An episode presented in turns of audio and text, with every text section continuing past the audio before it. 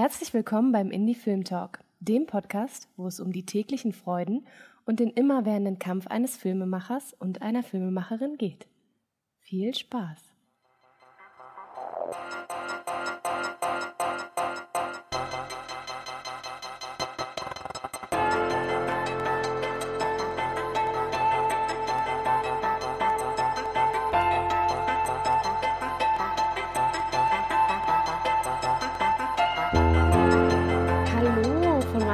Seite und ganz herzlich willkommen beim Indie Film Talk. Schön, dass ihr wieder eingeschaltet habt und dabei seid.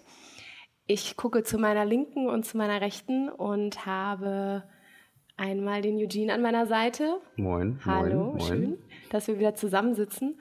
Und ich darf zu meiner Rechten Marc Wachholz begrüßen. Hallo. Hallo, grüßt euch. Vielen Dank für die Einladung. Sehr, sehr gerne. Wir freuen uns sehr, dass du hier bei uns sitzt und wir heute über viele verschiedene äh, Dinge sprechen werden, unter anderem über das Dark Drama und äh, sicherlich auch deine Arbeit als Drehbuchautor in den verschiedensten Bereichen, wo du unterwegs bist. Die Filmarche spielt eine ganz besondere Rolle bei dir. Und ich würde sagen, erzähl doch mal ein, zwei Sätze zu dir.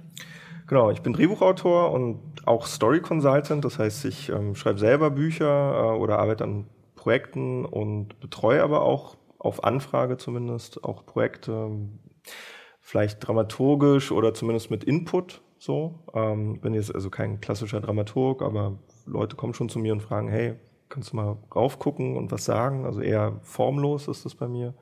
Ähm, aber hauptsächlich Drehbuchautor und ähm, da im Speziellen, auch wenn ich grundsätzlich nicht ein, mich einschränke, aber äh, sind schon eher Genresachen, die mich interessieren. So können wir auch nochmal drüber reden, warum genau oder so.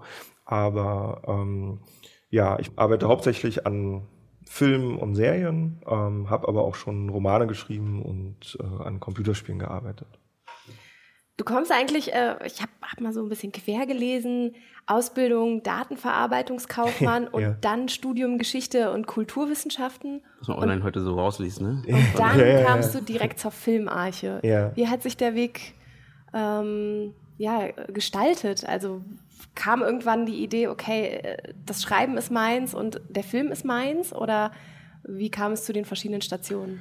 Ähm, also ich war jetzt, glaube ich, nie derjenige, der äh, so schon als Kind Romane geschrieben hat oder so. Also ich habe vielleicht mal ein bisschen Comics gezeichnet oder natürlich Filme geguckt und so.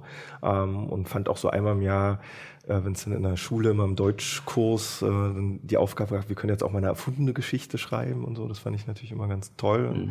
Ähm, aber ansonsten kam ich eigentlich erst so nach dem, also in der, sagen wir in der Abiturphase. Da haben wir so mit Freunden äh, äh, ewig lang, mehrere Jahre ein Computerspiel entwickelt. Es war eigentlich sollte eigentlich nur ein Mensch ärger dich nicht Spiel sein. Und dann haben wir irgendwie welche Stories da reingebaut und Animationen. Und also es war schon dann so diese Rollenspiel, Fantasy-Phase, Herr der Ringe, so, das kam alles, sollte plötzlich alles in so ein Mensch ärger dich nicht Computerspiel rein. Cool. So. Ähm, und das ist nie fertig geworden, ähm, aber ich glaube, es wäre cool geworden. Ja, da würde ich mal gerne Konzeptzeichnungen sehen. ja, gibt's auch noch. Also die, ich habe da auch viel so gemalt. Also Mhm. wir haben ja richtig noch ähm, so Pixel für Pixel Ah. auf VGA-Grafik haben wir Bilder erstellt, so Mhm. wie das halt früher noch so war. Ähm, und dann äh, war ja so von äh, von der Ausbildung her, ich wusste nicht so richtig, was ich war. Ich, war- ich war viel so noch mit Informatik und sowas unterwegs, und hatte auch so Leistungskurs Mathe und Chemie und so statt Kunst und Mhm. Deutsch oder was man vielleicht denken würde. Mm, Und, und dann kam halt so vom, von meiner Mutter so, ja, hier eine Ausbildung und alles sicher und pipapo. Und das habe ich dann gemacht. Also ich hatte auch keine, ich hatte keinen richtigen, keine richtige Vision, was ich jetzt, was mal aus mir wird oder so.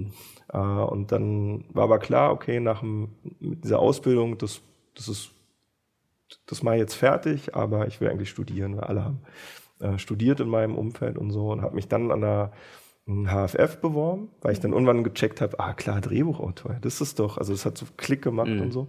Ähm, und dann äh, haben die mich da aber nicht genommen. Und ich verstehe das auch rückblickend total. Also ich hätte mich auch nicht genommen mit dem. Also ich habe mich total naiv da, habe da irgendwas, was ich halt, was wir so in der Schule gemacht haben, irgendwelche kleinen Kurzgeschichtchen und sowas. Ja, aber und dachte, geht's doch. Das ja genau, ja, dachte hier, ehrlich. komm, jetzt jetzt geht's los. Ähm, äh, und und natürlich, also das hatte überhaupt nichts mit dem Mhm. zu tun, auch wie ich jetzt auf Film blicke oder so, sondern es war halt einfach so einer, der so da mal was hinschickt, so äh, eine Woche vorher sich vielleicht vorbereitet und Mhm. so. Ähm, und dann war ich aber noch bei einem, äh, bei so einem Be eh, Tag der offenen Tür, wo man quasi nochmal über seine Bewerbung auch reden konnte und so, oder diesen Prof und so bin ich dann dahin. Und dann da waren auch noch andere und dann hat er so ganz stolz erzählt, dass eben diese Drehbuchautoren von der HFF ähm, ganz viele eben in der Industrie auch dann unterkommen ja, Mhm. und schon so und so viel bei Schwester Stephanie schreiben würden. Bei dieser- Okay, war bist du gleich so fünf und da, Stunden wieder da wusste ich dann so, da hat dann so Klirr gemacht, Mhm. so hat so Kling. War das Äh, nicht dein Ziel? Nein, und, da, und dann dachte ich, okay, das, das muss irgendwie anders Ah, gehen ja. und habe dann erstmal, ähm, aber mehr aus Interesse, also ich hab, wollte das nie abschließen oder irgendwas damit machen, äh, Geschichte und Kulturwissenschaften studiert, einfach weil ich, ich finde Studieren gut, Mhm. ich finde sich was aneignen gut äh, und dann parallel dazu einfach da, okay, dann, dann baue ich das sel selber auf, so Autor sein. Hm. Und das ähm, ging dann erstmal übers Rollenspiel, Fantasy und so, Schwarze Auge. Ähm, da bin ich dann relativ schnell so in diesen Redakteurstab gekommen. Ähm, und gleichzeitig parallel dann äh, gab es so ein, habe ich irgendwie von einer Filmarche gehört, die da in einer also eine selbstorganisierte Filmschule, die sich da gegründet hatte quasi. Also die war ganz frisch, ein paar Monate alt erst. Ähm, und das war dann äh, auch überhaupt nicht mit Bewerbung, sondern so, hey, ich habe von euch gehört, ja, komm doch mal vorbei. so. Und dann war man halt so dabei. Mhm. Und es war ganz gut, weil es halt ja nicht so Vollstudium ist, sondern viel selbst organisiert und auch immer Zeit für dein eigentliches Leben eigentlich auch noch. Ähm, und man, das war für mich dann, also ich habe sozusagen an beiden Fronten Sachen schon publiziert, dann mit dem schwarzen Auge ähm, und parallel dann da eine Filmarche studiert. Und so hat Kurze sich das Frage. dann. Ja. Das, Entschuldigung, das schwarze Auge ist äh, Drakensang. Äh, Also Ding, Drakensang war dann später ein Computerspiel in Ja. der Welt des Schwarzen Auges. Das Schwarze Auge ist eine Rollenspiel-Fantasy-Welt, also die, die okay. größte wahrscheinlich Fantasy-Franchise, die, die in Deutschland je Mhm. gemacht wurde. Oder überhaupt eigentlich wahrscheinlich die größte oder zweitgrößte, jetzt rein vom Umfang her, Mhm. äh, an Publikationsmaterial, äh, neben Perry Roden. Perry Roden ist so ein Ah, Periodon ist auch deutsch. Perry Roden ist auch deutsch und es ist halt so Sci-Fi. Das ist auch unfassbar viel wurde da publiziert. Interessant. Und ähm, Perry Roden ist so an, äh, in den 60ern schon entstanden und Schwarze Auge dann in den 80ern, als so dieser Rollenspielboom Mhm. Ja, das ja- aus Amerika Mhm. irgendwie kam. Ähm, und wurde eben auch unfassbar viel ähm, da publiziert und Mhm. dadurch ist die Welt so riesengroß. Und ähm, als Redakteur hatten wir dann immer die Aufgabe, ja, neue Publikationen, aber auch ähm, neue Storylines zu entwickeln, weil die Welt eben nicht statisch war. Das war quasi das, der große USP vom Schwarzen Auge, äh, sondern Plots hatte, also wie so Seasons oder ähm, kleinere oder größere. Äh, und dadurch haben wir eigentlich schon da relativ früh, würde ich mal sagen, in so Vorform vom Writers Room gearbeitet, auch wenn wir auf Deutschland verteilt waren und gar nicht uns physisch ständig getroffen haben Habt ihr miteinander haben interagiert? wir halt miteinander agiert Mhm. oder dann auch Projekte gemacht, wo in denen manchmal zehn oder 30 Leute koordiniert Mhm. werden mussten, die dann Texte für irgendeine Publikation oder für mehrere Publikationen. Können wir noch kurz haben. zurückspringen mit Rollenspiel, weil Ja. ich glaube, äh, Ja, ja, oder, ja, genau. Also da hätte ich jetzt auch eingehakt. Einmal, wie kann ich mir dieses Pen-and-Paper-Rollenspiel genau vorstellen und wie sieht denn genau das aus, was ihr dafür an, an, an Story produziert? Ja. Weil es wird ja kein lineare, lineares Drehbuch sein, sondern man, wahrscheinlich hat man da irgendeine andere Art von Text vor ja, sich. also es gibt da auch verschiedene Philosophien, aber die, die Grundidee vom Rollenspiel ist, dass es eigentlich interaktives Storytelling ist. Also ähm, jeder übernimmt eine Rolle in, einem, in einer Geschichte, im, in, sagen wir, mal, in der einen Philosophie zumindest. Äh, und einer kennt die Geschichte, weiß das, das ist der, der Spielleiter oder Meister, heißt der dann beim Schwarzen Auge. Und, ähm, und er leitet dich halt durch, oder diese, diese Helden, Protagonisten, leitet dann äh, die Protagonisten durch. Aber diese haben natürlich interaktive Möglichkeiten, gemäß ihren Fähigkeiten, gemäß ihren Ideen. Ähm, also wenn man sich jetzt mal von Fantasy weg vorstellt, man spielt, ähm, du spielst jetzt irgendwie Sherlock Holmes und du bist Dr. Watson. du bist Dr. Watson. Bin ja. ich Dr. Watson. Ja, äh, einfach. Äh, ähm, und, äh, ne, und ich weiß, es ist ein Mord geschehen. Irgendwie, meinetwegen, ihr müsst irgendwie ähm, Jack the Ripper jagen. So, ähm, und ihr kommt jetzt, werdet da irgendwie von, von einem Constable dahin gebracht. Hier ist die Leiche. Und mehr erfahrt ihr jetzt nicht. Und ihr müsst jetzt selber sagen, okay, was machen wir? Ja, okay, dann wirst du sagen, ja, was sehe ich denn? Beschreib mir mal. Oder nee, ich gehe da erstmal nicht hin. Ich, ähm, äh, ich will erstmal, ich will erstmal mein Opium weiter rauchen oder, oder so. Ja? Also die Welt wird bespielt durch die, durch die Spieler und aber auch durch den Spielleiter. Also der spielt dann eben den Constable oder vielleicht auch Jack the Ripper, das weiß er ja alles.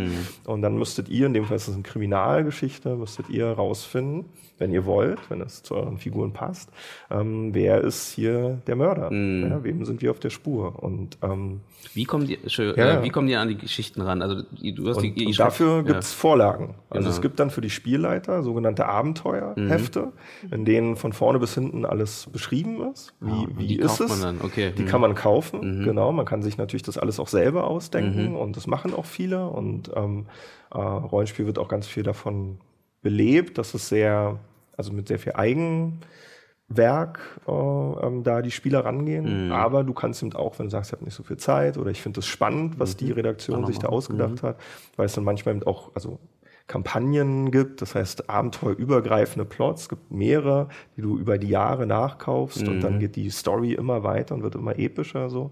Ähm, und äh, und das ist letztendlich so der große Reiz am Rollenspiel, wenn man es aus so einer Storytelling-Perspektive betrachtet. Die andere Philosophie ist eher vielleicht aus so einer Figuren- oder, oder vielleicht auch ein bisschen Theaterperspektive oder so Welterkundungsperspektive. Das heißt, es gibt gar nicht so sehr den Fokus auf Story. Also, weil der Fokus auf Story hat immer natürlich den Vorteil und gleichzeitig den Nachteil. Es gibt offenbar schon irgendwas vorgeplottetes. Und wir müssen das wie bei einem Adventure-Game.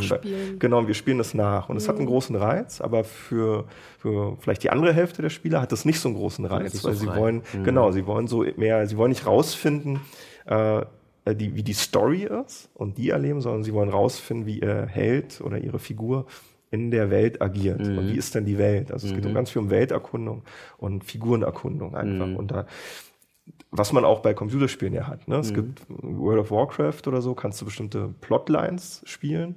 Aber du kannst auch den ganzen Tag verbringen mit äh, Shoppen gehen oder mit einfach nur Charakterinteraktion. So. Und ähm, auch dafür kann man nicht so viel, da kann man jetzt nicht so Hefte vorproduzieren, die, die eine Story haben. Das sind, also man kann so Sandkästen-Setups bauen, wo man sagt, das ist so vielleicht jetzt hier der Ort, an den es die Spieler verschlägt. Ähm, und, äh, und aber alles ist offen. Also es gibt so ganz viele Hinweise und Input für den Spielleiter, aber äh, jetzt keinen konkreten äh, Story-Arc Ja, oder ja, so. ja. Ähm, aber was man eben auch machen kann, ist so richtig nur Hintergrundmaterial. Also das haben wir auch viel gemacht. Richtige Bände zu irgendwelchen Welten oder Regionen oder Themen, die, wo es nur Ansätze gibt, aber wo ganz viel über, also Figuren beschrieben werden, Okay. die da leben und, und so. Und dann Mhm. kann sich da ein Spielleiter, kann sich das kaufen und eintauchen und sagen, hey, ich habe Bock, das klingt nach einer coolen Region hier oder nach einer coolen Welt. Mhm. Da, da fallen mir die und die Geschichten jetzt ein. Und die denke ich mir aber selber aus. Mhm. Ja. Ich finde es total spannend. Also gerade äh, aus der Theaterwissenschaft, da ähm, gibt es auch einen, einen sehr starken Fokus auf diese, diese Art von Rollenspiel. Und gleichzeitig habe ich immer das Gefühl, dass ich hier in ähm, Deutschland oder auch in Berlin gar nicht wüsste, wo ich mich hinwenden sollte, um einfach mal Teil davon zu sein, weil ich schon das Gefühl habe, es ist eine sehr Geschlossene geschlossene Community. Community, so ein Stück weit. Also mein Gefühl kann natürlich total anders sein, wenn man dann einmal mit einem Fuß da drinne steckt, aber ich hätte total Lust, das mal auszuprobieren und gleichzeitig habe ich das Gefühl, ich wäre total unwissend und würde mich wahrscheinlich total falsch verhalten Oder- oder Ich höre mal, es gibt ja kennen beides. die Regeln alle nicht. Es oder gibt ja so manche, die dann so extrem hart äh, die Regeln befolgen wollen. Ne? Es gibt dann so die Hardliner, nennen wir mal. Power Gamer, Power ja. Gamer. Äh, und dann gibt's halt die, die halt sagen, oh, wir probieren einfach und schauen, äh, weil, was ich auch gehört habe, ist ja oft, also ich habe noch nie ein Rollenspiel Mhm. wirklich gespielt, leider. Ich will es auch mal unbedingt mal machen. Also vielleicht treffen wir uns einfach mal zusammen und machen es. Ähm, ähm, aber ich finde, wie gesagt, auch der Geschichtsaspekt äh, finde ich super interessant, ne, was man da einfach äh, alles machen kann und was dabei entsteht einfach, ne, durch dieses, jeder improvisiert ja so ein bisschen, aber es passieren einfach Sachen dabei halt und ähm, dabei entstehen ja Geschichten ge- gewisserweise. Total, Ne? ja. Ähm, gerade jetzt ist ja gerade so ein bisschen Boom wieder durch sowas wie Rocket Beans machen ja solche Sachen, ne? Die machen ja auch so äh, ganze Events damit irgendwie, ne, wo die dann sich zusammensetzen und du kannst zu, zuschauen beim Rollenspiel spielen halt, wo jeder so ein Charakter ist halt. Ähm, aber gibt's da irgendwelche Orte, wo man hin kann? Also ich weiß ich nicht. Also ich bin jetzt auch lange nicht mehr dabei, aber grundsätzlich kann man schon sagen, dass die Rollenspielszene an sich ähm, sehr integrativ ist. Also weil es, äh, es geht ja darum, irgendwie jeder will da irgendwie besonders sein. Jeder hat sich, jeder hat sich Gedanken gemacht über seine Figur und äh, möchte das gern ausdrücken. Und der Spielleiter ist auch immer so ein bisschen derjenige, der das, so dass jeder mal zum Zug kommt. Ja, jeder kann mal so ein bisschen mhm. ähm, scheinen und mhm. glänzen, genau. Äh, und, ähm, äh, und insofern glaube ich, wenn man, wenn man geht wahrscheinlich am besten übers Internet oder so, da irgendwie Kontakt zur Community aufnimmt und sagt, hey, ich kenne mich überhaupt nicht aus, ich habe mal Bock, entweder dabei zu sein oder mich überhaupt erstmal vielleicht per Mail ein bisschen. Da gibt es garantiert sofort Leute, die sagen, hey, cool, äh, neue, also Einsteiger, mhm. ja, das sind immer gesucht, weil die Hochzeiten sind natürlich auch lange vorbei, mhm. muss man auch sagen. Also in den 80ern. Äh, äh, Ne, in, bei, bei, bei E.T. oder äh, irgendwie Stranger Things mhm. oder so, da, das ist ja Rollenspiel, was die da machen. Oder Big Bang Theory mhm. oder so. Ähm, und äh, da wurden Millionen Produkte verkauft. So. Und das, dann kam irgendwann Computer und andere Freizeit, Freizeitaktivitäten, die das, ähm, die diesen Spirit ein bisschen eben weggelenkt haben mhm. vom Tischrollenspiel hin zum Computer, jetzt Stimmt. Virtual Reality, mhm. ganzen Computerspiele, mhm. auch mit Open World schon. Ähm, das sind letztendlich alles ähm, Weiterentwicklungen vom klassischen Rollenspiel mhm. hin auf andere Medien. Ähm, und insofern arbeiten auch die Verlage, versuchen immer stark daran zu arbeiten, äh, was, also no, Nachwuchs zu generieren na, für Einsteiger, mhm. weil das natürlich, das passiert. Ähm, die, äh, es gibt eine große History, es gibt ganz viele, also Publikationsgeschichte. Ähm, die Leute kennen das alles, ja, und es ähm, besteht immer ein bisschen die Gefahr, dass es dann schnell ähm, äh, so, so ein, also das viel dass du sehr viel Wissen brauchst mhm. und, ähm, und gleichzeitig aber oder sehr ins Detail geht, auch was kommende Publikation betrifft, ja, weil ja. du willst ja auch die Stammkundschaft nicht, die sagt, ja, das haben wir jetzt schon alles tausendmal, mhm. wollen was Neues oder was noch detaillierteres und so, eine noch detailliertere Weltbeschreibung. Mhm. Und ähm, das ist immer ein bisschen der, der Struggle, den, den da Verlage, glaube ich, haben. Mit welchen Produkten holen sie welche jetzt ab? Mhm. Ähm, das ist wie bei Märklin oder so mit den Eisenbahnen. Ja. Ne? Und wann haben die, waren es dann so teuer und so Spezialausfertigung, weil sie halt nur noch die die Sammler eigentlich mm. bedient haben und gar nicht mehr die Spieler. Ja, so. stimmt. Ich finde es gerade spannend, wie du sagst, äh, so die Hochzeit des Rollenspiels im Hier und Jetzt ja. ist so ein Stück weit vorbei. Ja. Aber die Entwicklung, äh, so wie ich jetzt auch mal, kannst mich gerne korrigieren, auch deine Entwicklung äh, bisher verfolgt habe, auf einmal geht es in die Rollenspiele im, äh, ja, im, im Videospiel, im, im, ja. im Gaming ob wir da jetzt eben auch interaktive Videospiele haben, die gar keine stringente Geschichte mehr erzählen, sondern wo wir uns ausprobieren können. Mir fällt dann natürlich sowas sofort ein wie Heavy Rain oder jetzt, genau. jetzt gerade spiele ich Life is Strange. Mhm, yeah. Mhm. genau, was ja das, das genau bedient. Ja. Also eine andere Form des Rollenspiels, ja. aber auch eben mit dem Entdecken einer Welt, verschiedene Möglichkeiten ja. haben, wie die Geschichte ja. laufen kann und auch sehen, wie andere entschieden haben in diesen jeweiligen ja. Sequenzen. Genau, und, und das ist im Moment immer noch, sind wir da am Anfang, ne, weil es immer noch vordefiniert ist, wie die, selbst wenn man sich entscheiden kann, mhm. auch so da bei Detroit Become Human. Become ja. Human, mhm. genau.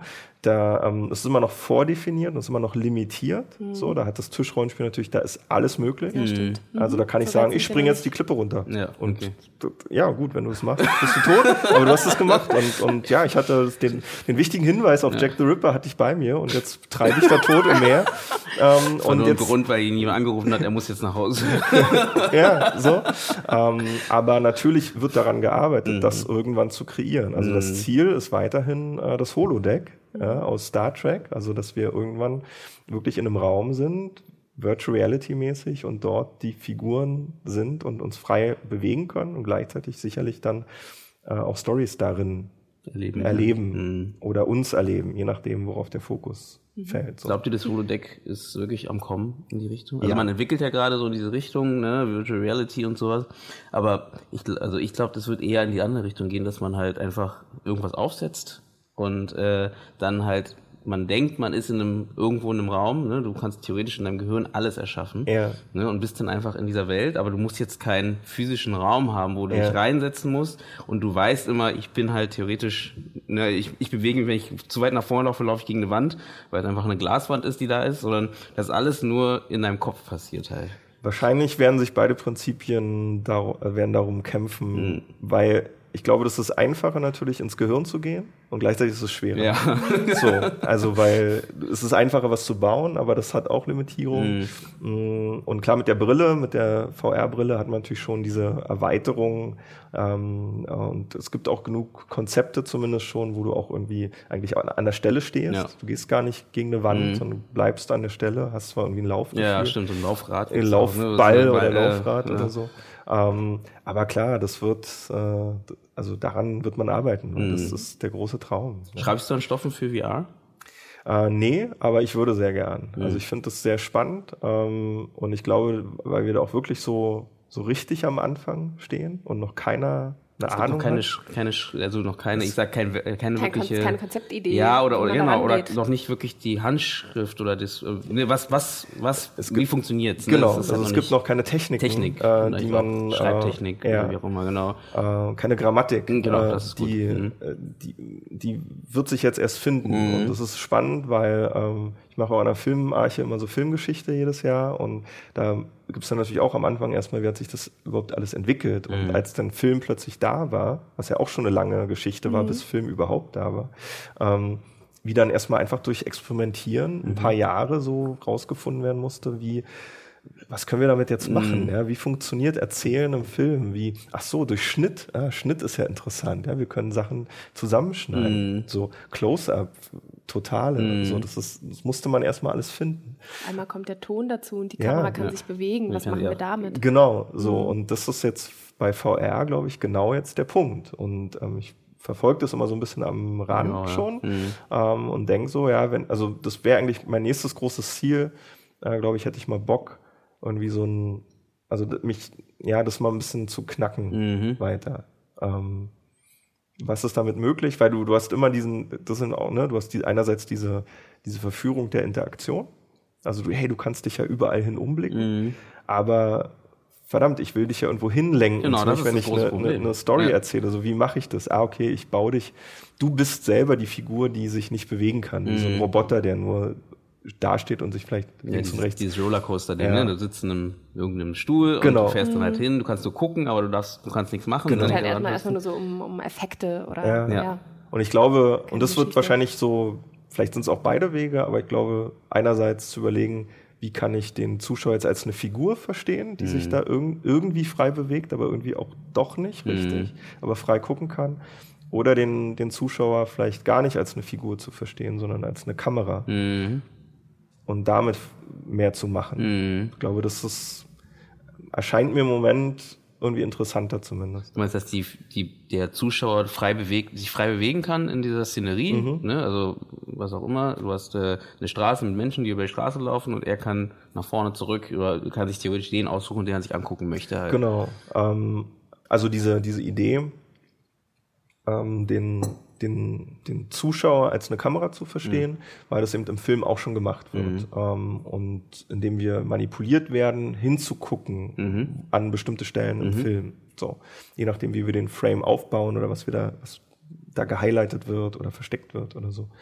Ähm, aber ja, das ist alles Experimentierphase. Nee, das, find, das ist genau das, was ich in VR gerade so interessant finde. Und ähm, ich denke auch immer, eigentlich sollte man jetzt einsteigen, also jetzt eben eigentlich sofort, äh, ne, eigentlich schon früher, weil eben jetzt wird entwickelt, jetzt wird getestet, wird geguckt, man spielt viel herum und man hat auch die Möglichkeit sogar Geld zu kriegen fürs in Anführungsstrichen herumspielen, um noch diese diese Lösung zu finden, weil es noch nicht so ist noch ein Markt, der noch nicht so überprofessionalisiert ist, wo noch keiner genau weiß, wo es lang geht, ne? Und wenn man da Ideen hat und Lust hat und sich da ein bisschen ausprobieren möchte, ist, glaube ich, VR gerade eine, eine Richtung, wo man auf jeden Fall sich hinbewegen könnte, weil es auch nicht so weit weg ist vom Film äh, oder vom, vom Storytelling. Was, das Einzige, was mich daran stört, ist halt, dass es eigentlich das VR-Thema sehr ähm, 3D-Thematik ist eigentlich. Also, ne, also eine CGI, nee, CGI ist falsch, aber so eine, na doch, theoretisch ist es CGI, ähm, also wirklich am Computer entsteht, weil, wie du sagst, um dich frei bewegen zu können, muss es halt digital gemacht werden. Das ist jetzt nicht echt eigentlich, weil sonst ist immer dieses 360-Grad-Video, wo du einfach wirklich da sitzt und es passieren Sachen um dich herum.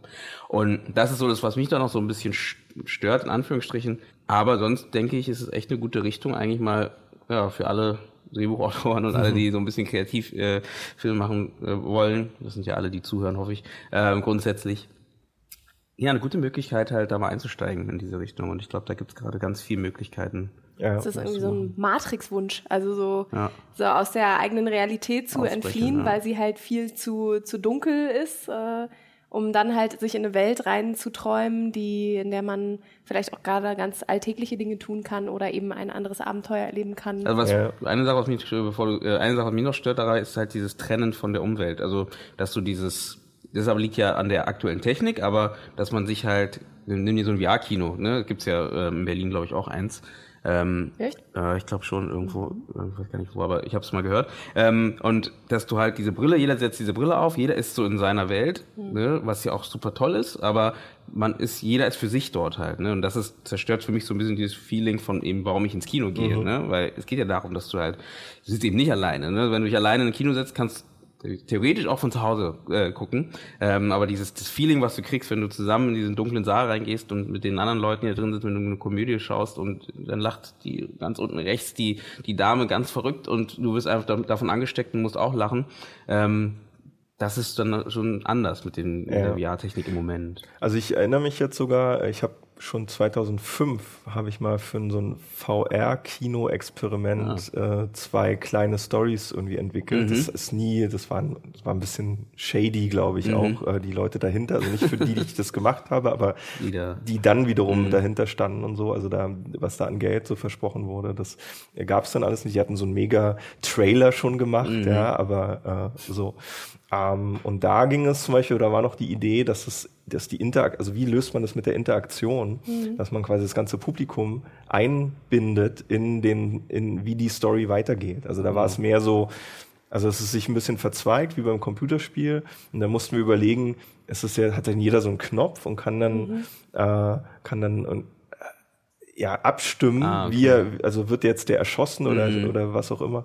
Ähm, also war nicht ganz VR, aber so interaktives mhm. Kino, mhm. was es zumindest verbinden wollte, so diese Eintauchen. Mhm. Ähm, aber es ist nie, es ist 14 Jahre her. Ja. Ähm, und da ist dann hat sich nicht durchgesetzt. Hat sich, nee, es wurde nie gemacht. Weil, ich meine, man merkt ja, dass es gerade auch interessant. Ich meine, Netflix gerade mit äh, Bandersnatch zum Beispiel. Genau. Ne? Also das äh, waren eigentlich, ist das jetzt. Ist genau das. Ja. Ne? Also dass du diese ähm, Choose Your Own Story theoretisch ja. nicht nur als Text hast, sondern als Film hast. Kannst du das ähm, kurz erläutern? Ich ja. Hab, das, es ist diese ähm, von den Black Mirror Leuten gemachte Serie, äh, äh Serie ist es ja nicht, theoretisch ein Film. Eine ähm, Folge, genau. Eine Folge, genau, wo du halt, du kriegst verschiedene Möglichkeiten. Also der, der, die Geschichte läuft ab mhm. und dann am Ende kannst du dich entscheiden, welche Richtung das gehen soll. Ne? Und dann kannst du sagen, ich möchte, was auch immer, das. Äh, Basiert das auf dem Computerspiel Black Mirror? Nee, nee, nee das, ist diese, das ist so eine Anthologie-Reihe. Äh, auf Netflix, die gibt es so seit drei, vier Jahren. Die mhm. kam ursprünglich aus Großbritannien, genau. zwei Staffeln. Und dann hat Netflix die aufgekauft. Äh, ja, es ist quasi die Dystopie der, der Technik heutzutage ja. wird da durchdekliniert. Mhm. Äh, und zwar so, dass du, also grundsätzlich in dieser Anthologiereihe, dass du sagst, okay, das ist Technik, die es eigentlich fast schon gibt. Mhm. Und wie das in der Regel zumindest äh, katastrophal ist für die Leute. Mhm. So, das ist die Idee von Black Mirror. So. Genau, und die haben sich jetzt gedacht, eben ja. daraus nochmal so eine Art, eben so ein Choose Your Own Story Film zu machen halt, ne, wo du halt wirklich selbst entscheiden kannst, wohin es geht und deine Entscheidungen prägen theoretisch die Geschichte und sorgen dafür, dass es dann da lang geht, da lang geht. Du kannst es danach nochmal spielen mit anderen Entscheidungen und siehst ein ganz anderes Ende zum Beispiel. Okay. Mhm. okay. Das heißt, ich glaube, so eine Experimente wurden ja auch schon in den 90ern oder mhm. so. ZDF gab es mal so einen mhm. Film, der nicht so ganz verzweigt, aber wo du zumindest das Ende mhm. dann wählen konntest oder mhm. so. Oder äh, ganz aktuell bei, oder halb aktuell Terror bei äh, auf der ARD. ARD war das, hm. Ehemaliges Theaterstück. Ah, stimmt, da konnte man auch dann abstimmen oder mhm. sowas. Ja. ja, genau. Aber das sind alles eben Ausprobierungen, die, mhm. die gerade stattfinden, um zu gucken, was, was kann Story noch machen. Und das Interessante wird natürlich sein, äh, will der Mensch das überhaupt, das überhaupt oder will er nicht eher eben passiv das Ganze mhm. konsumieren und sagen so, hey, eine Story ist, ist ein bestimmter ja, Prozess, den ich mir angucke, der, für den ich, bei dem ich es sogar entspannend finde, mhm. äh, den, dass ich den passiv verfolge, vielleicht auch aus Community-Gründen, also mhm. im Kino oder mit zu Hause mit Leuten oder so. Ähm, aber ich glaube, das wird die Technik wird die Leute insgesamt ändern, so dass egal was für Technik e-, existiert, es wird dann irgendwann die Menschen dazu geben, die das eine oder das andere bedienen. Genau, ja. die ja. diese Technik dann auch gut finden. Mm, ne, so. es, ja, es wird halt parallel laufen, ne? Also deswegen, ich denke auch nicht, dass das eine deswegen sofort ausstirbt, sondern nee, eher, dass es halt eben genau Leute gibt, die das cool finden. Naja, das Interessante ist, glaube ich, weil, also ich verstehe Stories so ein bisschen als, ein, als eine Art ähm, Bedeutungsgebungsmaschine. Ne? Mhm. Ne? Also es gibt am Ende, haben wir im besten Fall irgendeine Art von Sinnstiftung. So, diese, ah, okay, das, deshalb war das am Anfang so, in der Mitte ist es so, und dann am Ende habe ich irgendeine Art von, nicht Erkenntnis, aber vielleicht eben eine, eine Sinnstiftung. Mhm. So. Ähm, und äh, da ist natürlich interessant, wenn du, je mehr Optionen du hast, wie sich das so, wie sich eine Story verzweigt, also hat dann jeder, hat dann jeder, jeder Storystrang auch genug Sinn? Mhm. Macht der, also vom Setup her, mhm. ne? wenn es beginnt mit einem Setup, es endet irgendwie mit, weiß ich nicht, 20 verschiedenen Enden. Mhm. Will mir denn jedes Ende erzählen, dass es, ah ja, das ist jetzt die, die bestimmte Bedeutung, die ich mit dieser Story erzählen wollte? Oder gibt es auch welche, wo man sagt, ja, das ist zwar jetzt irgendwie komisch ausgegangen und anders als das andere Ende, aber es gibt mir irgendwie nichts. Es mhm. ist so, es war jetzt ein Prozess, den ich zwar verfolgt habe, aber aber da steht jetzt kein. Nichts wirklich, was ich davon lerne, was ich mitnehmen kann. Ja, ich finde ich find das aber genau äh, gerade total spannend, wenn man überlegt, es gibt nicht die eine Geschichte, die immer wieder erzählt mhm. wird und wo auch jedem vorgehalten wird, das ist die richtige Reihenfolge und so hat es zu sein, so hat die Liebesgeschichte, wenn sie so anfängt, auch aufzuhören, mhm. sondern dass halt individuell jeweils möglich ist, auch individuell die Geschichte zu erzählen, so vielfältig wie wir eben auch auf der Welt als Persönlichkeiten sind, was das auf einmal mit dem kollektiven Gedächtnis der Menschheit macht. Mhm. Also inwiefern wir uns auch als Gesellschaft hoffentlich zum Positiven verändern würden, weil wir merken, es gibt diese Schubladen nicht mehr, denen wir uns zuordnen müssen, sondern jede Geschichte, die erzählt wird, verändert natürlich auch ähm, die Gesellschaft, die sie konsumiert. Mhm. Also was, was würde dann sozusagen mit einer, äh, wir kommen ja gleich noch zum Dark Drama, was würde mit einer Zersplitterung von einem Individuum passieren, ja. wenn es eben, wenn mir gezeigt wird, eine Zersplitterung ist okay oder mhm. Zersplitterung ist in dem Falle vielleicht ein sehr negativ konnotiertes Wort, aber es ist okay, wenn es verschiedene Möglichkeiten der Erzählform gibt oder der Art und Weise, wie ja. eine Geschichte verlaufen kann. Ich glaube auch, dass das ähm, also sowohl, also beides hat. Es mhm. hat, also wenn du mal, 30 verschiedene Enden hast zu einer Geschichte, ähm, dann dann löst, dann hast du eine Bedeutungsauflösung, weil ach so, wenn zwei zusammenkommen, ja, und mal geht's so aus, mal kommen sie zusammen, mal nicht, mal so halb, mal hm, ah okay, es ist einfach, es ist alles, es wird beliebig also mhm. es, ähm, ähm, die Bedeutung wird beliebig, weil sich alle gegenseitig, es macht halt kein Statement mhm. mehr, sondern irgendwie alles ist möglich. Das ja ist gut, nicht mehr besonders. Ist, genau, es ist nicht mehr besonders, es ist eigentlich unkonkret, aber gleichzeitig hast du ja die spezifischen Enden, mhm. ähm, die auch, wenn wir so über Zersplitterung reden, ähm, eben auch in dieser Zersplitterung, in dieser Sinnentleerung eigentlich äh, vielleicht dann eine neue Bedeutung mhm. äh, kreiert wird. Ich weiß es nicht. Aber, aber da hätte ich halt Sorge, dass halt der Mensch dann doch wieder, das hast du vorher theoretisch so angesprochen, ob es in die Richtung oder die Richtung geht, dass der Mensch trotzdem diesen Anker braucht, ne, diesen, das ist ja ein Grund, warum sich Disney-Geschichten so durchgesetzt haben, ne, ähm, weil die halt ähm, sehr also sehr viel runtergebrochen haben und die Charaktere ganz klar auf eine in eine Schiene gesteckt haben, ähm, wo der Zuschauer nicht viel nachdenken muss. Ne? Wenn er reingeht, weiß er, okay, Prinzessin muss gerettet werden, äh, ne? Prinz, Prinz kommt. Muss, kommt auf jeden Fall. Ne? Das hat der Shrek theoretisch sogar ein bisschen umgedreht mhm. oder die haben versucht, damit so ein bisschen zu spielen. Ähm, äh, Shrek ist Dreamworks, oder? Gut, Dreamworks, gehört ja auch Disney jetzt, aber äh, grundsätzlich gesehen ähm, Genau, dass du halt diese, diese ähm, klaren Stereotypen hast, die dir einfach helfen, ne, dass du nicht zu viel nachdenken musst halt. Und wenn, wenn du dann immer vorgesetzt bekommst, na, wir haben gar keine, stell dir vor, eine Zukunft, eine, keine, keine klare Linie mehr, sondern jeder kannst du suchen, was du willst. Du kannst dann dahin gehen, dahin gehen, dahin gehen, ist vollkommen egal. Dann könnte es genau wieder das passieren, äh, dass dann eine Sache kommt, wo dann alle drauf springen, weil halt einfach das schön einfach ist, einfach mal runtergebrochen. Ne? Am Ende haben wir das ja theoretisch jetzt mit unserer Politik, ähm, um, ohne jetzt zu weit daraus zu aber mit Trump etc., dass du halt ne, jemand hast, der einfach was sagt, der einfach ganz klar seine Meinung sagt und deswegen viele Leute das einfach gut finden, anstatt es viel zu kompliziert zu haben halt.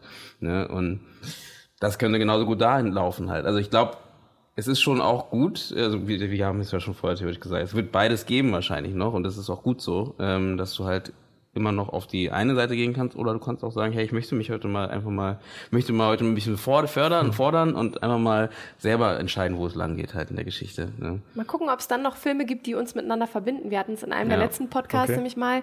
Irgendwie sind wir immer mehr in unseren Medienblasen, mhm. je nachdem, was wir konsumieren, welche Streamingdienste wir vielleicht vorrangig mhm. schauen. Mhm. Ähm, wer, geht, wer geht noch auf Festivals, wenn nicht das Fachpublikum? Mhm. Ähm, also das heißt, äh, und die öffentlich-rechtlichen sind auch nicht mehr so ausgestattet, dass man regelmäßig gemeinsam etwas guckt und darüber reden kann. Bücher gibt es auch, also alles gibt es in der großen Vielfalt. Worüber reden wir, wenn nicht über die jeweiligen künstlerischen ähm, Produkte, die wir zu uns nehmen? Also ähm, Glaubt ihr, es gibt irgendwie, ich springe noch einmal ein weiter, äh, ja. glaubt ihr, es gibt irgendeine Möglichkeit noch, dass man dieses, dieses Blockbuster-Feeling überhaupt noch generieren kann heutzutage? Naja, ich glaube, dass es, also ich glaube, dass es einerseits, dass wir uns in, einem, in, in einer, schon in einer Zeit sind, aber auch noch viel, viel stärker dahin bewegen, dass eben durch diese krasse Multi-Option, also mhm. also irgendwie alles ist gleichwertig und verfügbar und da und verstehbar oder überhaupt vorhanden und gleichzeitig widerspricht sich alles mhm. so. Also Trump macht ja nicht nur, dass er was einfach formuliert, es ist halt auch wahnsinnig beliebig mhm. und es hat mhm. tatsächlich, es ist sinnentleerend bis zum Get-No. Ja, so. Ähm, mhm. Und äh, also diesen Prozess und das, da macht natürlich ganz viel, glaube ich, die Technik spielt da eine Rolle und auch wie wir eine, eine offene, freie Gesellschaft verstehen. Mhm. Ähm, äh, wird, also führt zu einer krassen Sinnentleerung, ähm, die natürlich auch Gegenreaktionen provozieren wird. Mhm. Ob das dann noch möglich ist, dass wir uns wieder auf quasi die eine Story am Lagerfeuer, wo alle sagen, okay, das, das ist jetzt das. Tolle Kannst ähm, du dich noch erinnern? Ja, ja. Ähm, und klar, ich beobachte das auch, ähm, dass ähm, äh, wenn, also das Popkultur oder Bücher und Filme, Serien, die wir konsumieren, die sind irgendwie ganz viel Kommunikationstools. Und wenn jeder was anderes gesehen hat, dann können tatsächlich die Leute ganz oft nicht mehr miteinander reden, mhm. weil ähm, du kommst auf eine Party und dann hast du das schon gesehen. Nee, habe ich nicht. Ach so, hm, ja, ist gut, musst du mal gucken. Mhm. Ähm, ja, okay. Und dann, und dann, ja, äh, und dann hast du denn das gesehen? Nee, das habe ich erst mhm. angefangen. Ah, muss, es wird noch richtig, wird noch richtig gut. gut. So, musst du mir gucken. Und dann, aber geht's auch nicht weiter, ja. weil ähm, natürlich will man dann auch nicht mehr erzählen, ja, ich will dir jetzt nicht zu viel verraten. Mhm. Oder man sagt selber, nee, ich will nicht gespoilert werden, ich mhm. will das noch gucken.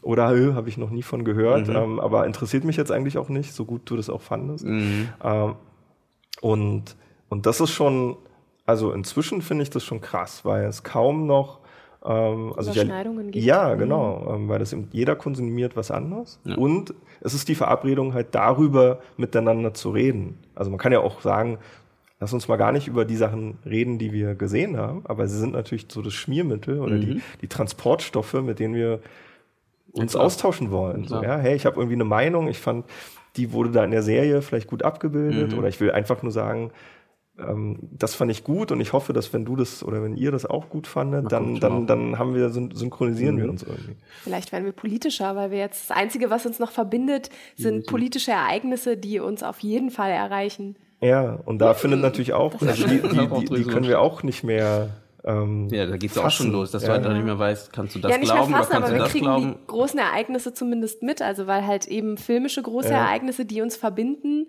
scheint es ja so jetzt auf den ersten Blick nicht zu geben. Mhm.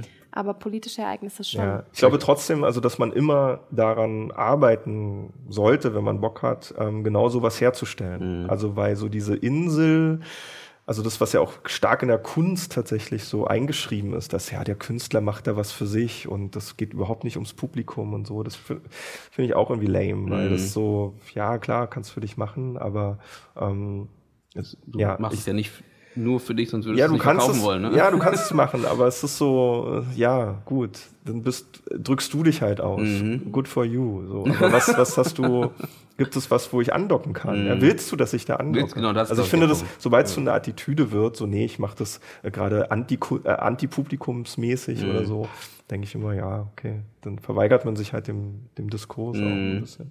Und wenn gar nichts mehr geht, dann beschäftigt man sich nur noch mit sich selbst und mit seiner dunklen Psyche und äh, schreibt darüber einen Film. Und irgendwann muss das in irgendeiner Form kategorisiert werden oder muss nicht, aber ähm, es gibt dann Leute, die sich damit analytisch auseinandersetzen und eben merken, es gibt da eine bestimmte Genreform, das Dark ja. Drama, und damit hast du dich ganz intensiv auseinandergesetzt.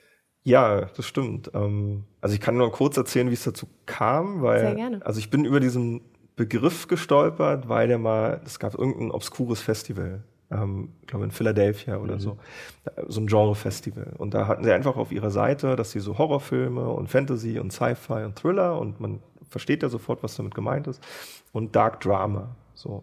Und da war einfach dieser Begriff da. Und die haben den gar nicht groß definiert. Also ich glaube, die meinten damit auch, sie hatten so ein bisschen Psychodrama, das dann genannt oder so. Ähm, und meinten damit halt irgendwie so Drama, was halt so ein bisschen psychomäßig rüberkommt. Mehr gab's da nicht. Und dann dachte ich aber, das ist eigentlich, also ich wusste sofort, weiß nicht, 10, 20 Filme, die damit wahrscheinlich gemeint sind. Obwohl das nirgendwo da stand, ob so. Und das ist ja das, was Genre-Kategorien so cool macht, dass sie, dass wir sofort wissen, was damit gemeint ist. Wir müssen nicht Horror definieren. Äh, wenn wir irgendwie hören, es ist ein Sci-Fi-Film, dann wissen wir, ah ja, alles klar, ungefähr die Richtung so. Ähm, und bei dem Begriff ging es mir auch so. Und ich wusste noch nicht mal, ob das im Englischen ist ja das ist ja auch nur ein Adjektiv, Dark Drama. Ähm, und ich dachte, nee, das ist ein stehender Begriff, Dark Drama. So. Ähm, so wie Science Fiction. So. Und hatte dann so im Laufe von einem Jahr selber viel darüber nachgedacht. Dass, also ich wollte das knacken. Ich wollte, wollte sagen, okay, es gibt, ich glaube, es gibt ein Genre, was wir noch nicht so, oder wir können ein Genre kreieren, so muss man es ja eher sagen. Es, ist ja, es gibt die Genres ja nicht tatsächlich in der Natur, die laufen Ja, ja, nicht klar. frei rum, sondern äh, äh, wir überlegen uns die, weil wir finden, das passt irgendwie. Ich bin als- Genrejäger. ja, genau, als Kategorie. ähm, und ich dachte, ich mache da jetzt ein, ein, man kann daraus ein eigenes Genre machen, anhand von Filmen, die es gibt schon, äh, die äh, schwer zu kategorisieren sind, offenbar, also die mit den bisherigen Genrebegriffen. Und dann Zum hatte ich- Beispiel?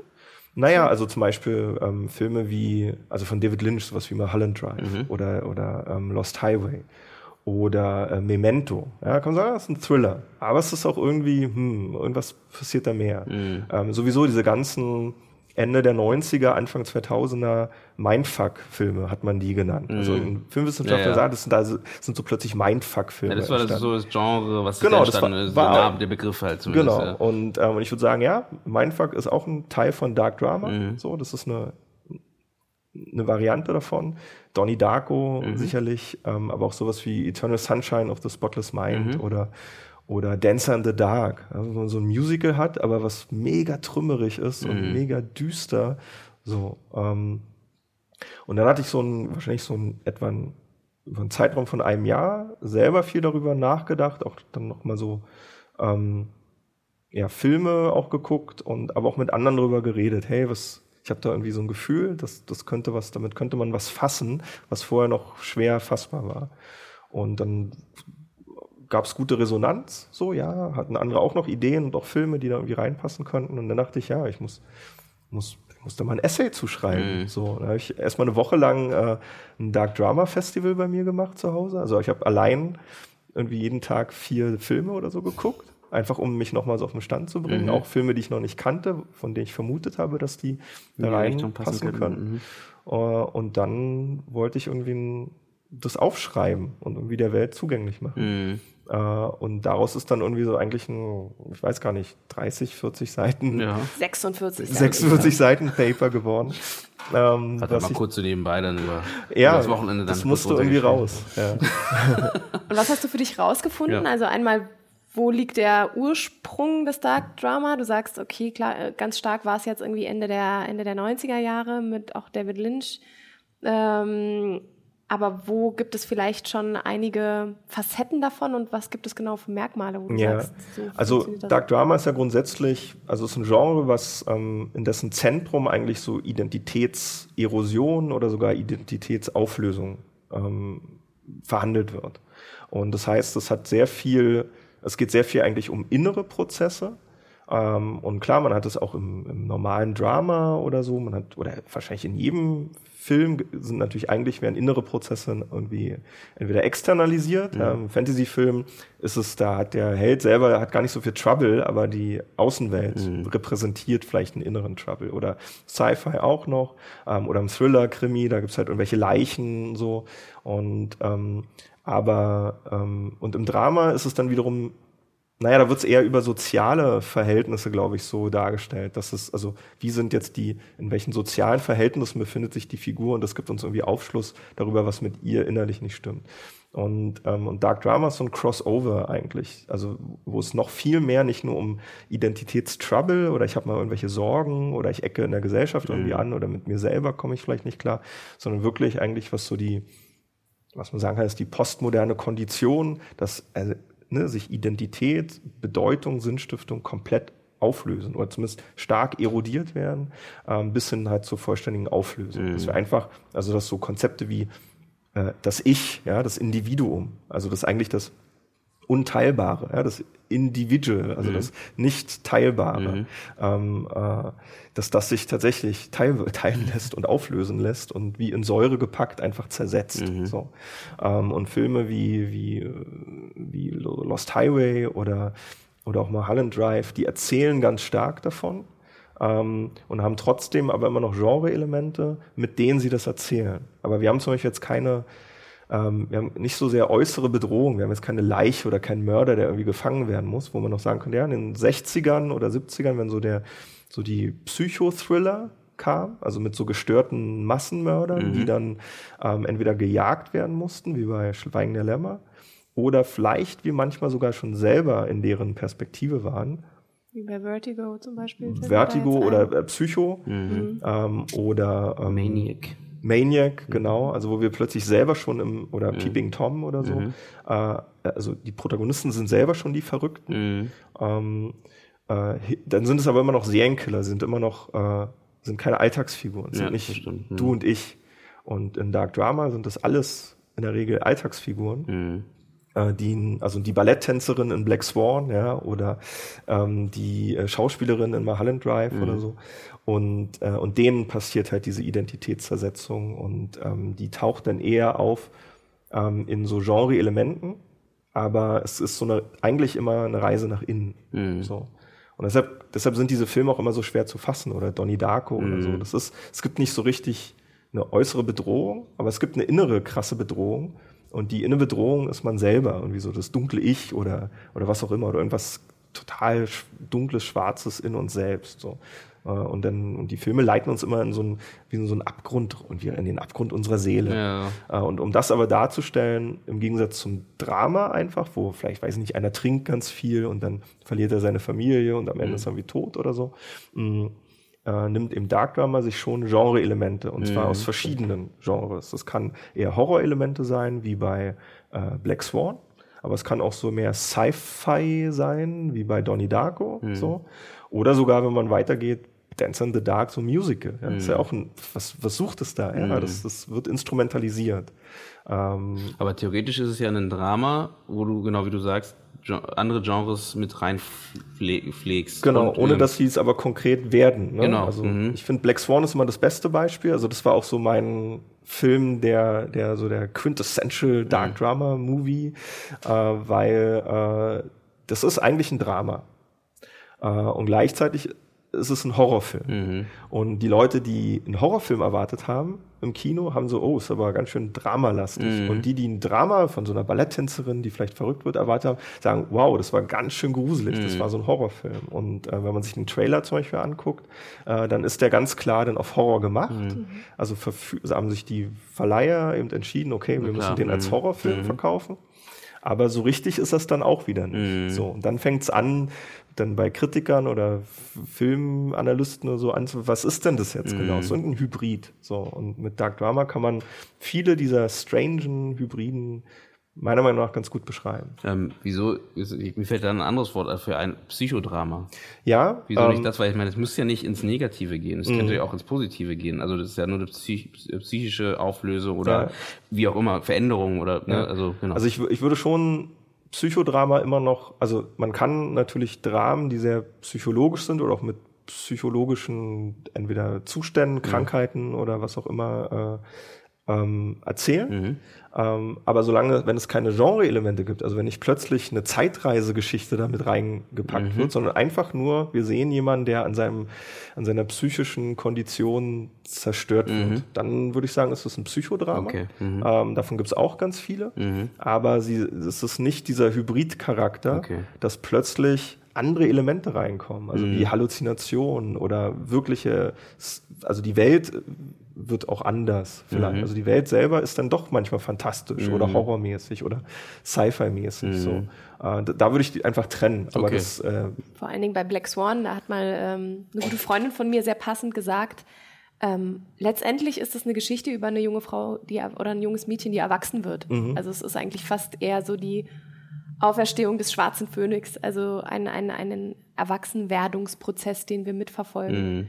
Also wäre eine ja, mögliche Interpretation. Absolut, ja. Und daran habe ich auch erst verstanden, wie dieser Dark Drama Begriff eigentlich greift. Also weil es eben nicht nur um die psychische Krankheit gehen muss, sondern dass es einfach auch ein Stück weit die Möglichkeit sein kann, einen normalen Zustand, den wir vielleicht alle erleben, der aber mit der Auseinandersetzung unserer Psyche zu tun hat, ja sehr, sehr facettenreich dargestellt wird mit Elementen aus dem Bereich des Horrors oder mhm, des genau. Musicals. Und es geht eben eben nicht mehr darum, das zu pathologisieren, die ist, die ist jetzt krank, sondern entweder zu sagen, ja, wir sind alle krank, also mhm. wir leiden alle an dieser Condition, Psychose, so, Psychose, mhm. also die ganze Welt ist eine Psychose mhm. Äh, und damit ist sie dann nicht mehr krank, weil wenn alle so sind, dann müssen wir nicht mehr über Krankheit mhm. reden.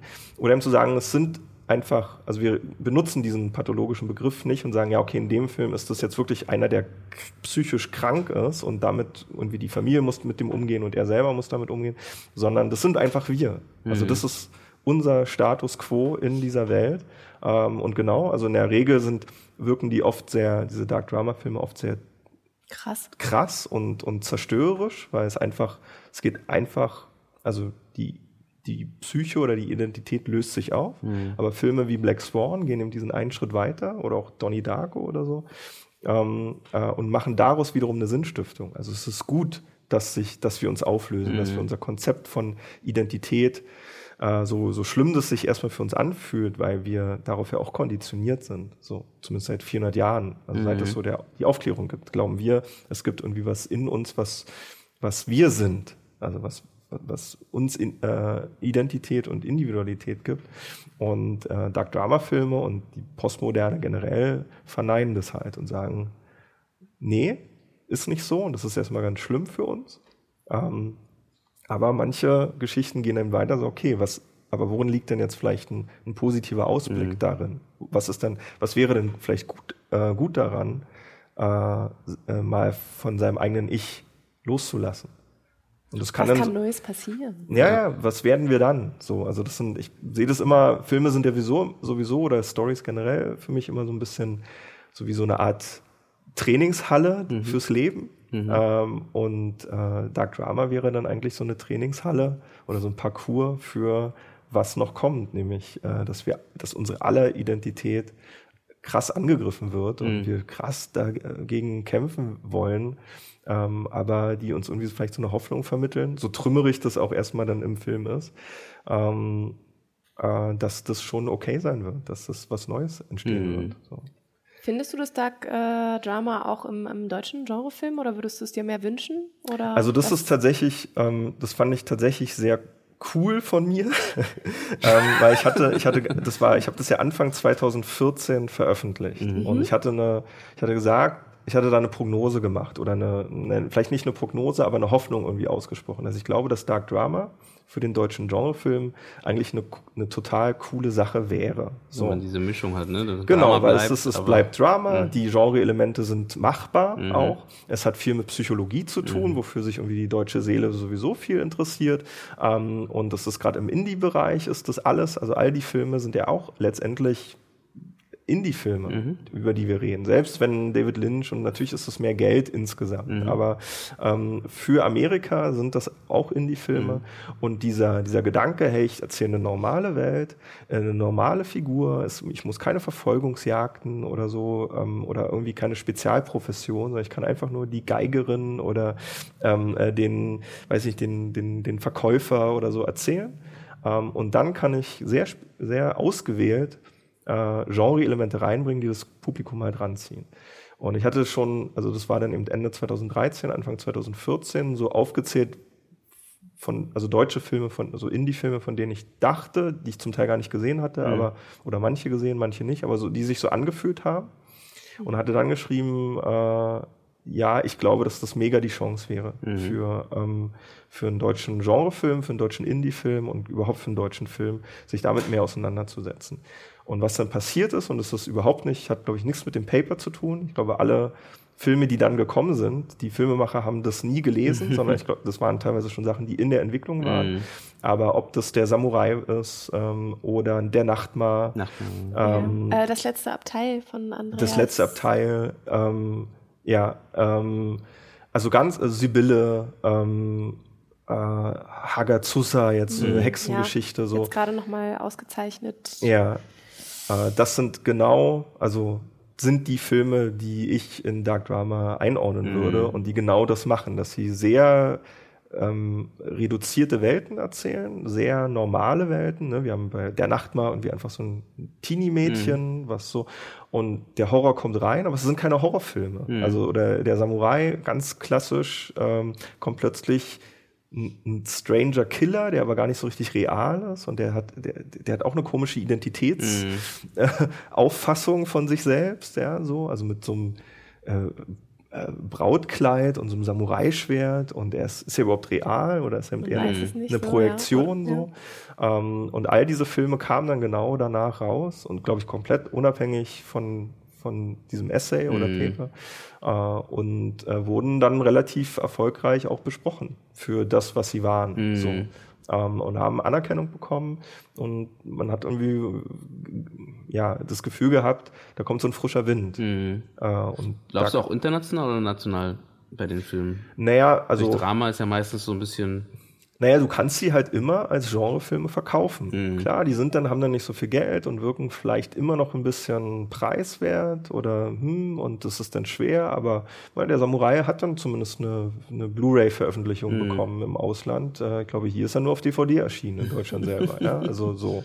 Ähm, und, und um sich einen Namen zu machen, also um so einen kleinen, krassen Film zu machen, weil das ist eben auch so ein, so ein Merkmal von Dark Drama, so Hyperkonsequenz. Mhm. Ja, also es ist so all in. Geh einfach, wenn du glaubst, jetzt hast du das mega krasse gemacht, geh einfach noch einen Schritt weiter. Mhm. Und weil das, das ist eben nicht nur eine, eine Identitätsstörung, die wir vielleicht noch irgendwie behandeln können oder wo, wo man sagen kann, ja, da, da können wir, da muss derjenige mit leben jetzt, ja, und das ist dann voll die rührende Geschichte, mhm. so einer, der irgendwie Halluzinationen hat oder so, so a beautiful mind, mhm. ja, so, ja, er kann damit leben und kann coole Sachen machen. Nee, es geht eben weiter, äh, es muss wirklich zerstört werden, mhm. der, die Figur oder der, der ähm, die Psyche der Figur muss zerstört werden und da geht alles, also alles, was dir an krassen Dingen einfällt, zieh sie hyperkonsequent durch mhm. ähm, und damit kriegst du natürlich sofort auch Aufmerksamkeit. Mhm. So. Weil das anders ist, es hebt sich Es halt total, es macht, macht einen Impact auf Zuschauer, weil sie so, oh, okay, das ist, hier wagt mal jemand mhm. was. So.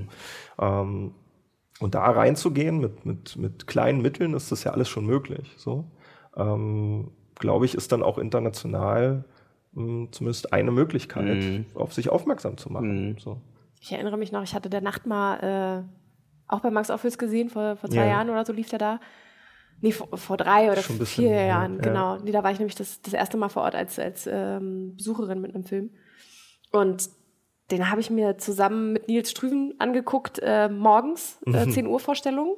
Wir waren total fertig vom mhm. Abend davor und saßen da drin und man muss dazu sagen, es ist sehr viel, sehr viel Musik auch ja. dabei, also sehr viel Techno, die gehen tanzen, ähm, Lichter de, die junge, ja. äh, das junge Mädchen, ähm, die dann halt so eine Art IT-artiges Wesen irgendwann entdeckt.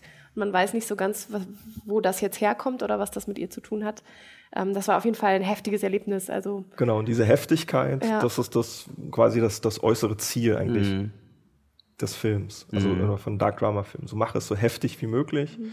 ähm, weil das unterstützt nur, was du erzählen willst. Mhm. Es ist, dient dem. Es ist nicht einfach nur Exploitation, sondern es dient ja. total dem eben der Identitätszerstörung. Mhm. Äh, und bei ihr ist das ja auch. Also es ist auch nicht mehr wichtig, ob der dann real ist oder nicht. Sie, für sie ist der irgendwas äh, und macht irgendwas. Und, äh, und der Film ist natürlich äh, mal, äh, mutig genug, äh, zu sagen, ja, wir gehen da all in, wir schreiben gleich, ja, hier gibt's so epileptische Szenen, aber fuck it.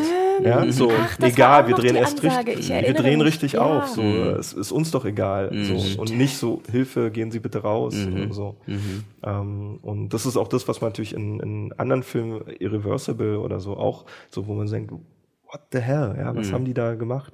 Aber das sind eben die Filme, die, ja, die dann Aufmerksamkeit bekommen. Das mhm. ist, ja. Du bist selber äh, aktiv beim, ähm, beim deutschen Genrefilm, bei der neuen, beim neuen deutschen Genrefilm, mhm. so rum, aktives Mitglied und ähm, da auch Teil des Autorenteams. Einmal äh, für eine Endzeit-Fantasy-Serie hast du äh, geschrieben, bist aber auch äh, regelmäßig an Veröffentlichungen beteiligt für filmkritische und filmanalytische Texte.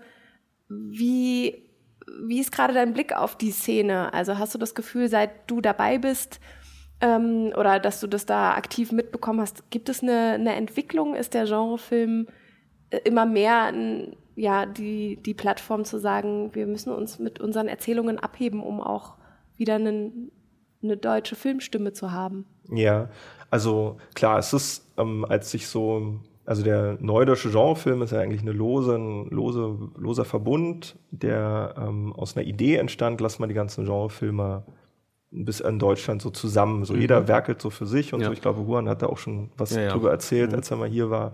Ähm, und das war damals so eben erstmal der Gedanke, erstmal zusammenzukommen, sich mal kennenzulernen, mal abzuchecken, auch mal gucken, mit wem kann man vielleicht mehr arbeiten und so. Ähm, und auch ein bisschen programmatisch zu sein, also irgendwie dem eine Stimme zu geben. Das ist dann vor allen Dingen, glaube ich, durch die Journale mhm. entstanden, weil das dann konkret was war, ähm, was also anfassbar ist, wo man sagen kann, da können Leute hingehen und so.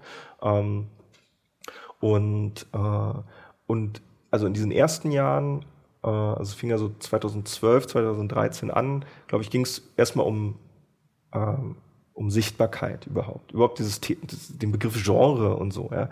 Ähm, und ich habe das Gefühl zumindest, wenn ich jetzt so in Blogs lese oder auch in äh, Zeitungsartikeln oder so, dass dieser Begriff Genrefilm vermehrt verwendet wird. Mhm. Und ich glaube, also einfach selbstverständlicher ähm, so und das mhm. benutzt wird. Und ich glaube, das hat vielleicht auch was mit, mit diesem Zusammenschluss und dieser Sichtbarkeitsmachung irgendwie ein bisschen mhm. zu tun. Ähm, und gleichzeitig sind aber bestimmt unabhängig davon, sowas, dass jetzt so die ganzen Streaming-Anbieter auch in Deutschland Fuß fassen und da eben nicht in erster Linie nach dem, nach dem Drama oder mhm. der Romcom suchen, sondern eben nach internationalen Formaten und das heißt Genre, also Thriller, Fantasy, Sci-Fi, mhm. so, ähm, ist da viel aufgebrochen. So. Und, äh, und ich glaube, jetzt könnte man sagen, jetzt kann, können sich Genrefilme eigentlich nochmal neu vielleicht zusammenfinden oder vielleicht haben jetzt auch viele was viel zu tun und haben gar nicht die Zeit. Aber ich glaube, man kann jetzt in die nächste Stufe gehen, zu sagen, gut, jetzt, jetzt werden auf jeden Fall Genresachen gemacht. Mhm. Ähm, sicherlich noch nicht in dem Maße, wie, wie es cool wäre, aber es ist ein anderes Verständnis da. Auch, ähm, auch Produzenten oder Redakteure oder Macher gewinnen immer mehr Erfahrung damit, mhm. weil es ja auch erstmal wichtig. Du musst auch erstmal äh, die Prozesse überhaupt dahin optimieren. Ne? Das ja, du, ja, du musst auch erstmal einen Horrorfilm lesen können. Mhm. Also wenn du nie einen Horrorfilm gesehen hast oder nie einen Science-Fiction-Film, verstehst du die Sprache nicht, ja, die klar. Grammatik nicht. Mhm. So. Mhm. Ja, oder wenn du sehr konditioniert bist auf Krimi, dann, dann schreibst du jede, jeden Genrefilm wie ein Krimi. Mhm. Und ähm, das muss sich auch alles noch ein bisschen, oder wie ein Drama einfach. So. Mhm. Das muss sich alles dann auch noch finden und oder das sind auch Entwicklungsprozesse, glaube ich. Aber ähm, glaube jetzt ist, jetzt kann man die nächste Stufe auf jeden Fall zünden, äh, die Sachen auch gut zu machen. Mhm. So und oder oder erfolgreich.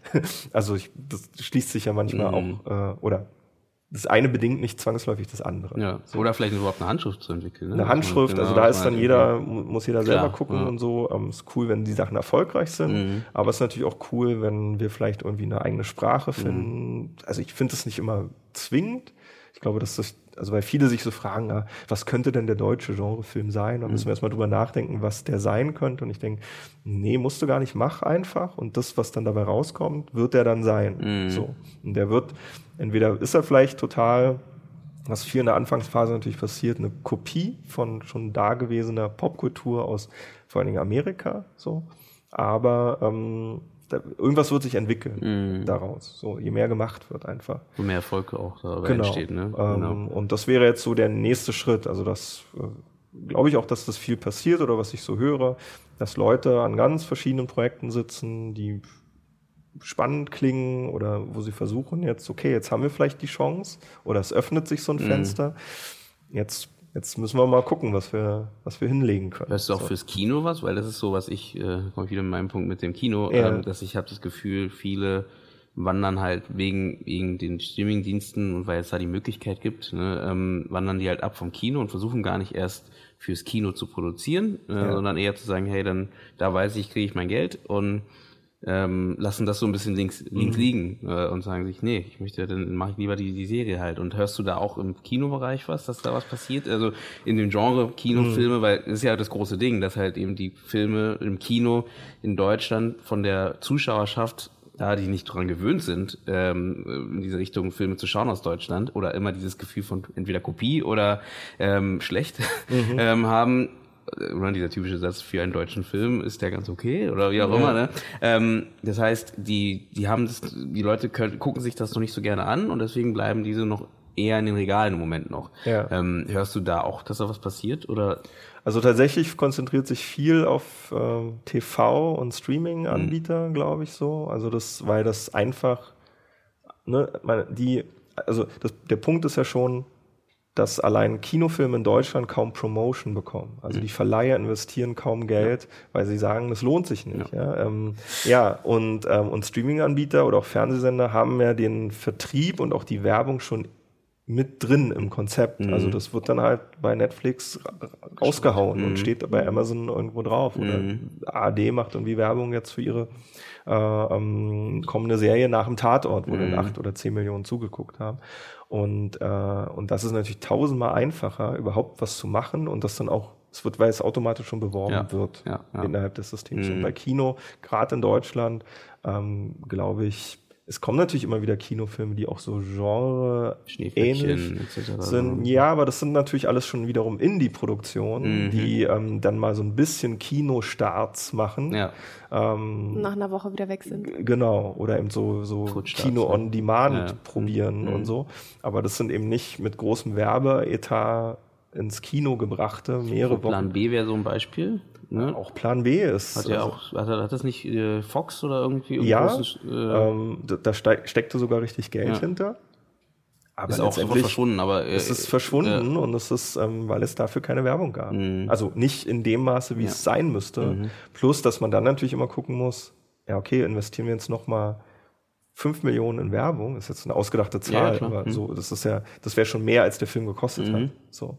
Ähm, und nur um vielleicht die Zuschauerzahl von, ich weiß nicht, 50.000 auf 100.000 zu bekommen, was hm. immer noch ein Flop wäre, mhm. ja, oder von 200.000 auf 400.000, immer noch alles Geld mhm. verbrannt. Also da kommt nichts. Ja gut, aber das ist ja immer das, ja, also man muss es halt machen. Also ja, aber ja, da sagen, ist, na, da ja, sagen, ich weiß, ich, klar. die Verleiher danach sind wir dann pleite. Also ja, ja. Fox und Warner nicht, aber mhm. die sagen, warum sollen wir das machen? Mhm. So. Das ist ja genau das Ding, dass sich das dann wieder äh, beißt, weil halt irgendwie dann irgendwie da wir in dem Fall ja nicht weiterkommen, weil wir halt immer wieder an dem Punkt sind, ja, wieso sollte ich dafür Geld ausgeben? Dann gibt keiner Geld aus, dann gehen die Leute wieder nicht ins Kino, dann äh, gucken sich nur die amerikanischen Produktionen an oder ausländischen Produktionen an und da haben wir wieder das nächste Projekt, was wieder da äh, versandet leider ähm, das sorgt ja alles dafür, oder das deutet ja alles darauf hin, dass man halt, vielleicht hilft es dann am Ende, wenn erstmal viel über so Netflix und über Amazon produziert wurde oder über die ganzen Streaming-Anbieter, mhm. dass dann vielleicht der Schwung wieder zurück ins Kino irgendwie kommt, weil dann wieder gesehen wird, dass da Geld zu machen ist und äh, die Kinobesucher wieder unterstützt. Aber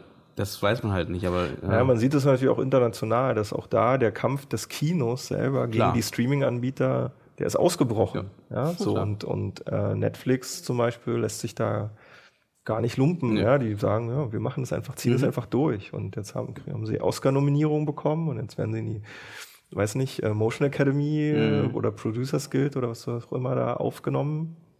Mhm. Also das setzt sich durch, das ist invasiv. Ja, und, ja, klar. Ähm, äh, ich glaube, ja, also das, das Format Kino ist natürlich was Schönes.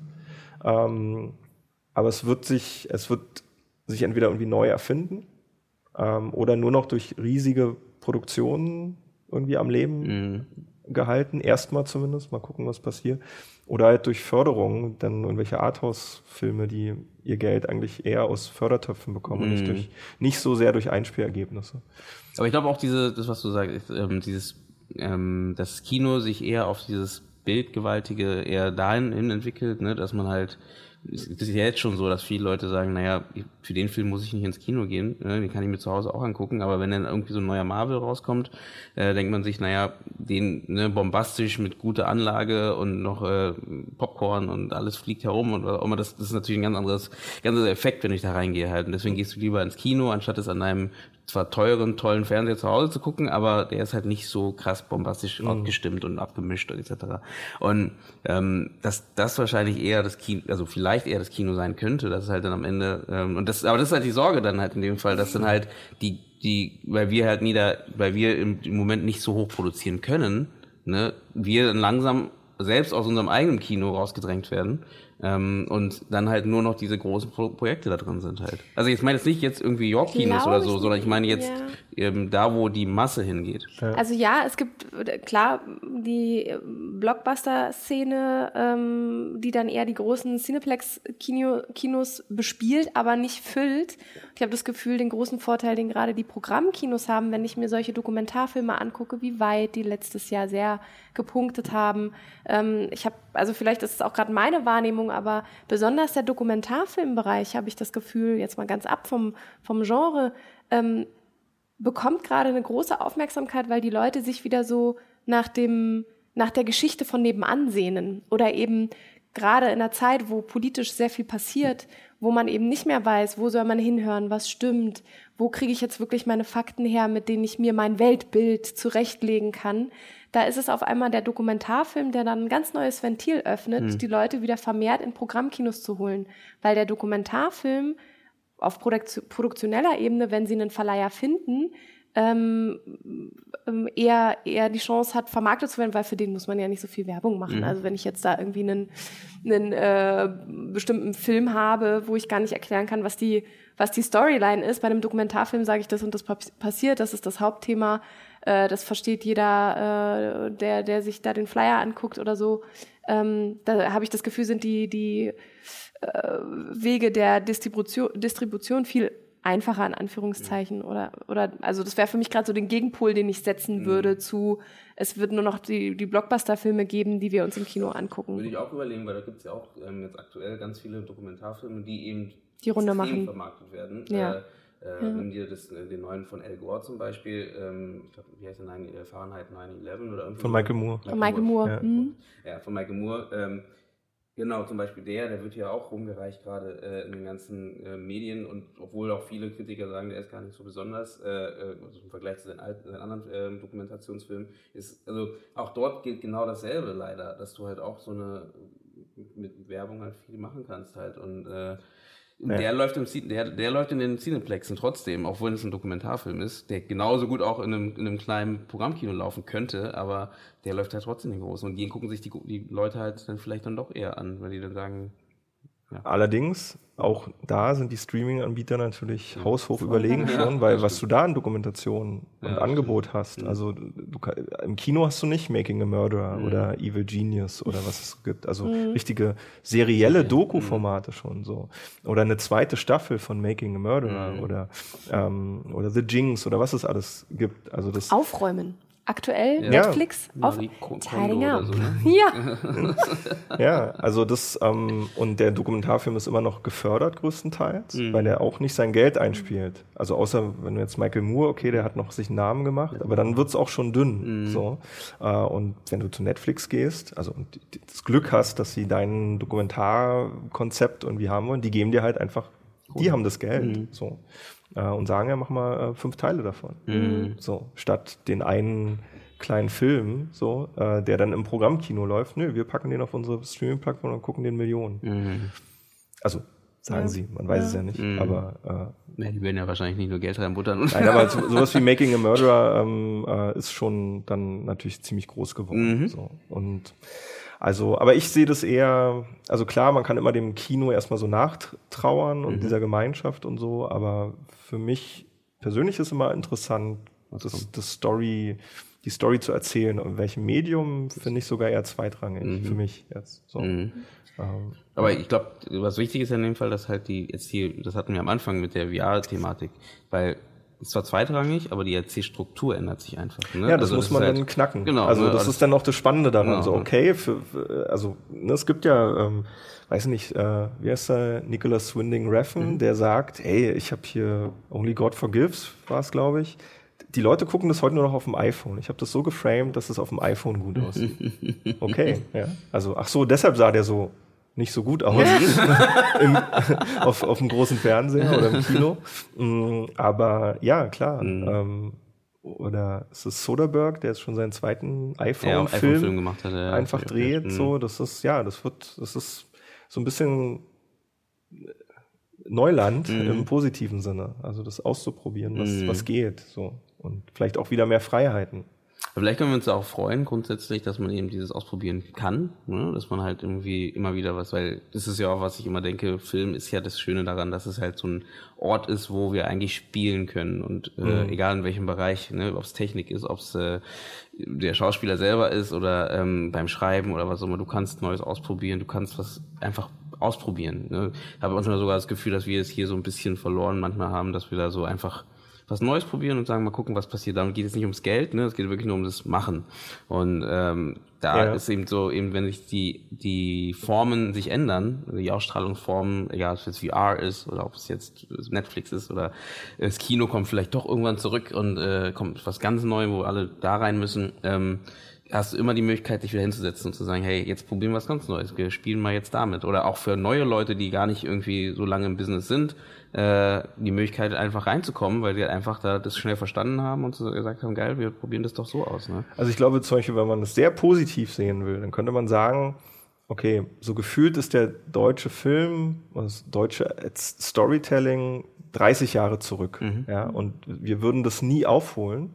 Oder wir grätschen, wir überspringen jetzt einfach mal und grätschen gleich in die neuen Sachen rein, ja, und sagen, okay, hier fangen alle wieder bei Null an, mehr oder weniger, nicht ganz, aber so, und äh, gucken mal, wenn wir, wenn wir da starten und sich mit den anderen dann zusammen entwickeln und den, das Aktuelle einfach mal verfolgen. Was ist aktuell? Weil wenn du jetzt an, anfängst, so, oh, Mensch, äh, ich mag so die 90er Jahre Filme und jetzt will ich auch so coole Schweigen der Lämmer machen oder so, das ist so oldschool, ja, für das, was heute gefragt wird, Ja, ja. dass du ähm, dann immer am, nur am Aufholen bist, statt zu sagen, okay, wir haben diese erste Schlacht verloren, ja, ähm, da sind wir irgendwie. Wir setzen nochmal neu an. ja, wir setzen jetzt einfach neu an, die Startlinie ist neu gezogen und jetzt, äh, Das ist ein guter Punkt. jetzt, jetzt legen wir mal los und gucken, was geht. So. Und alle lernen zusammen was. Oder gleich schnell mal gucken. Ja. Ja, das stimmt. Neue Impulse in der Filmwelt oder in der, im, im Genrefilm jetzt dieses Jahr gibt es auch wieder die Chance, ähm, sich Genrefilme ganz fokussiert anzuschauen, nämlich im Mai.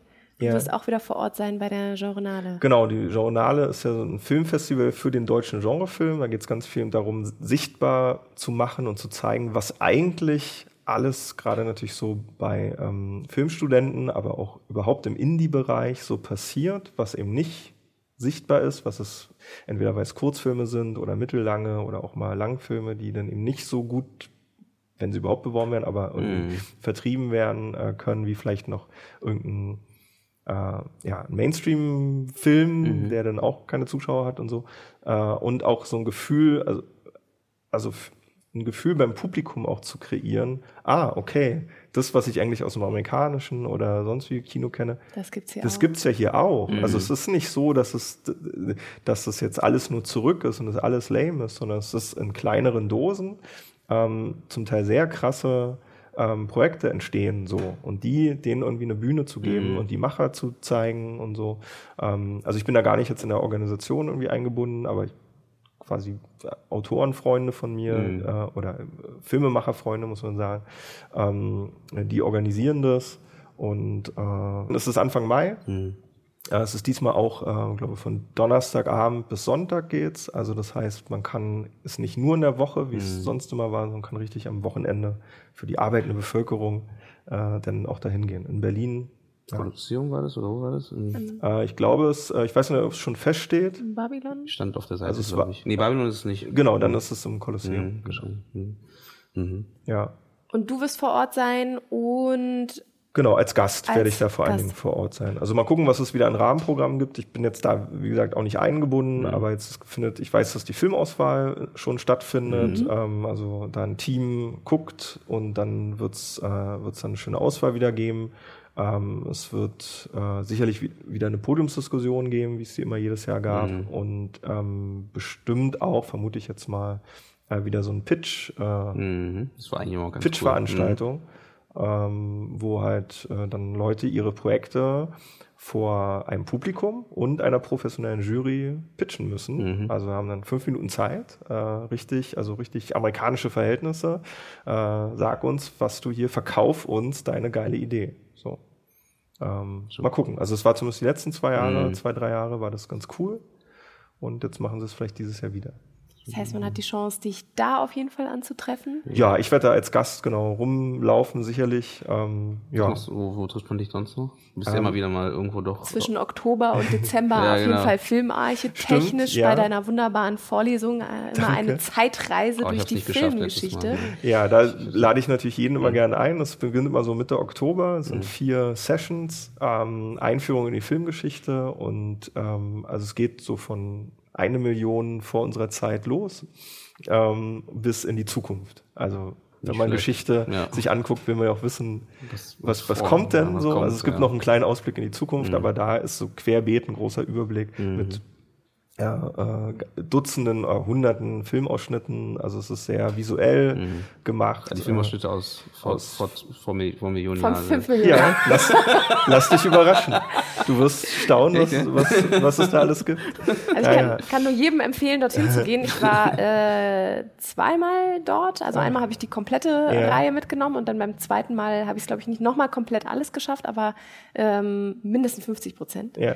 Und ähm, finde das je, fand das jedes Mal eine totale ja, Reise durch, durch diese Zeitform und du hast halt eben auch einen, eine total gute Art, da äh, einen durchzuführen mit dem, was für die Merkmale dieser Zeit äh, der Filmerzählung wichtig ist, gleichzeitig eben auch ähm, mit dem, was man dort vor Ort sehen darf, um da reingefühlt Ja. geführt zu werden. Also ähm, Ja, das freut mich Lob total. und Mhm. äh, kann das nur jedem weiterempfehlen, da Ohren und Augen aufzusperren. um Genau, das ist auch immer also öffentlich zugänglich, ähm, Ja. auch wenn es grundsätzlich die Einführung ist immer fürs neue Semester, für die neuen Ja. Studenten an der Filmarche, aber es ist eine offene Veranstaltung, gibt auch keinen Eintritt, also man kann einfach kommen und wenn, ich kündige das bestimmt dann auch wieder an auf Facebook oder so. Ähm, ja, da kann ist jeder gern eingeladen zu kommen. Und ansonsten auch nochmal hier den Hinweis, äh, deine, ähm, äh, na, wie sagt man, Abhandlung über Dark Drama kann man online auch ja, die direkt ich finden. auch gleich Genau, könnt ihr gerne verlinken. Genau. Äh, die ist einmal online und noch als, als PDF, je nachdem. Die Online-Version ist mit Bildern.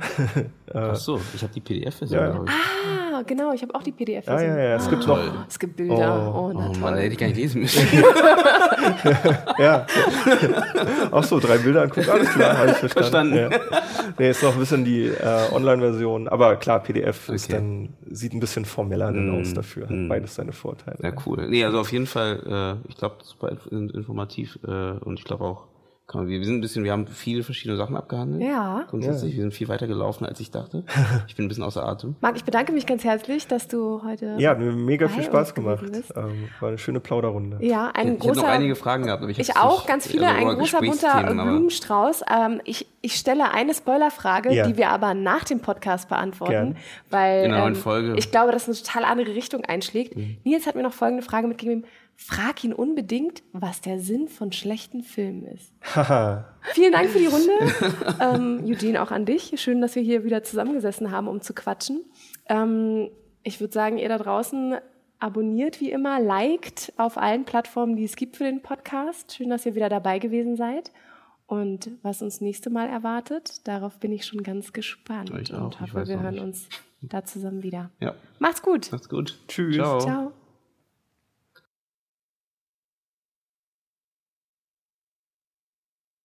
Was ist der Sinn von schlechten Filmen? Dun, dun, dun, dun. Also der Sinn von schlechten Filmen ist, dass man eigentlich von schlechten Filmen oft viel besser lernt, wie gute Filme und gutes Storytelling gehen. Also ich habe, also jeder sagt ja immer, ähm, ja, der deutsche Film ist so schlecht. Und ähm, aber niemand kann es so richtig begründen, also so sagen, was ist denn jetzt konkret schlecht? Also warum funktioniert es oft nicht oder warum haben wir das Gefühl? Und ich hatte dann mal so zwei Jahre lang mir immer deutsche Filme angeguckt, von denen ich meistens wusste, dass sie nicht so gut sind, um rauszufinden, warum die so schlecht sind. Mhm. Und habe da ganz, ganz viel über Storytelling gelernt, wie es nämlich, also wenn man sieht, wie es nicht funktioniert, kommt man oft selber auf gute Ideen, ähm, äh, wie es funktionieren könnte. Das ist der Sinn von schlechten Filmen. Du hast so ein wunderbares Zitat, ähm, was ich mir natürlich rausgerissen äh, habe, das da heißt, ich finde es passt da gerade ganz gut.